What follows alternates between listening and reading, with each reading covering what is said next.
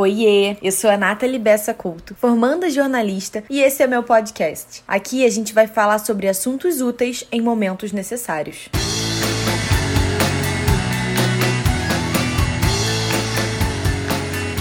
Oi, quarenteners! Perto da gente completar 100 dias em quarentena, eu me peguei pensando em um assunto que eu vejo muitas pessoas se queixando, a tal da ansiedade. E vi que é um tipo de distúrbio que pode atingir a todos, e principalmente nesse momento de reclusão, em que, como o próprio nome já diz, a gente fica ansioso. E isso pode ser por diversas coisas. Durante as minhas pesquisas na internet, eu vi que a alimentação pode estar diretamente ligada a esse e outros distúrbios. E para falar melhor sobre essa relação entre ansiedade e alimentação, eu convidei a nutricionista Julia Nakad para explicar melhor sobre o assunto. Diversos estudos já mostraram que a qualidade da nossa alimentação está diretamente relacionada com os transtornos clínicos de humor e ansiedade. E com isso, a gente pode fazer uma comparação com dois tipos de alimentação. Aquela que é caracterizada por um elevado consumo de alimentos industrializados, doces e refrigerantes, por exemplo, e que está associada com uma maior probabilidade de desenvolvimento de depressão e transtornos de ansiedade. E também aquela alimentação que é caracterizada por um consumo maior de vegetais, de frutas, de carnes magras vermelhas, de peixes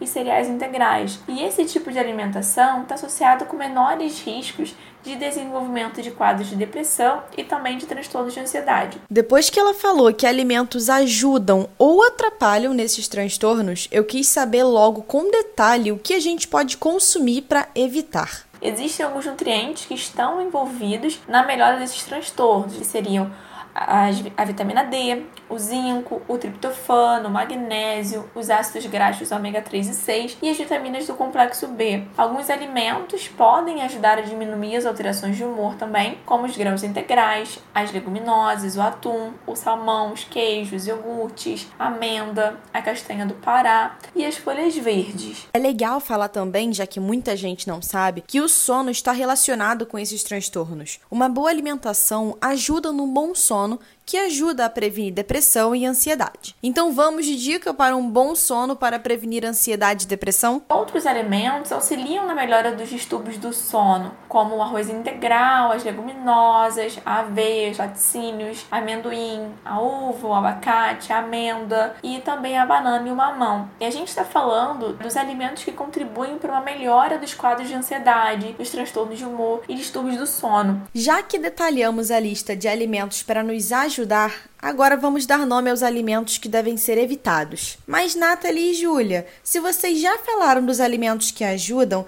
para que falar dos para evitar? Para quê? Porque a gente quer seu bem. Então vamos dar nomes aos bois e se prepara que a lista é extensa. Para a gente minimizar o aparecimento desses quadros, alimentos industrializados em geral, os carboidratos refinados, que seriam os alimentos que possuem farinha de trigo branca, como pães e massas, seria também o açúcar branco e arroz branco, as bebidas alcoólicas, café e alimentos que contêm cafeína, como chá verde, mate, energéticos, refrigerantes à base de cola, chocolate ao leite, Seriam as gorduras saturadas, né, que são os alimentos de origem animal, como bacon, banho de porco, carne vermelha, salsicha, alimentos industrializados, como salgadinhos de pacote, biscoitos recheados e também os embutidos, como salsicha, linguiça, presunto e até o próprio peito de peru, entre outros também. Depois de tudo que a gente ouviu até aqui nesse episódio, a gente fica pensando: será que eu tô com uma boa alimentação? Será que eu estou me ajudando a evitar esses distúrbios?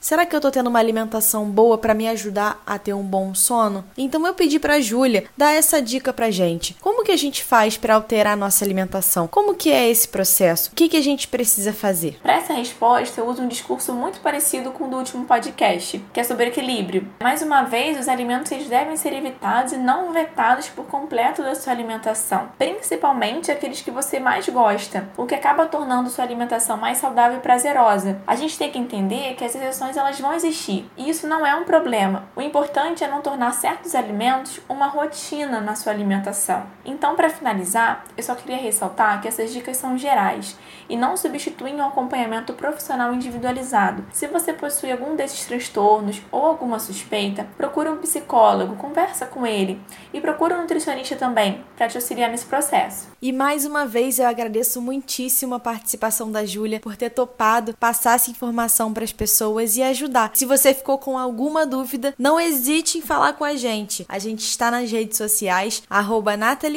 e arroba Julia Nakad. Ficou com dúvida de como se escreve? Não tem problema. Nosso arroba tá escrito aqui na imagem do podcast. Até o próximo episódio. Toquinhos no cotovelo e fiquem em casa.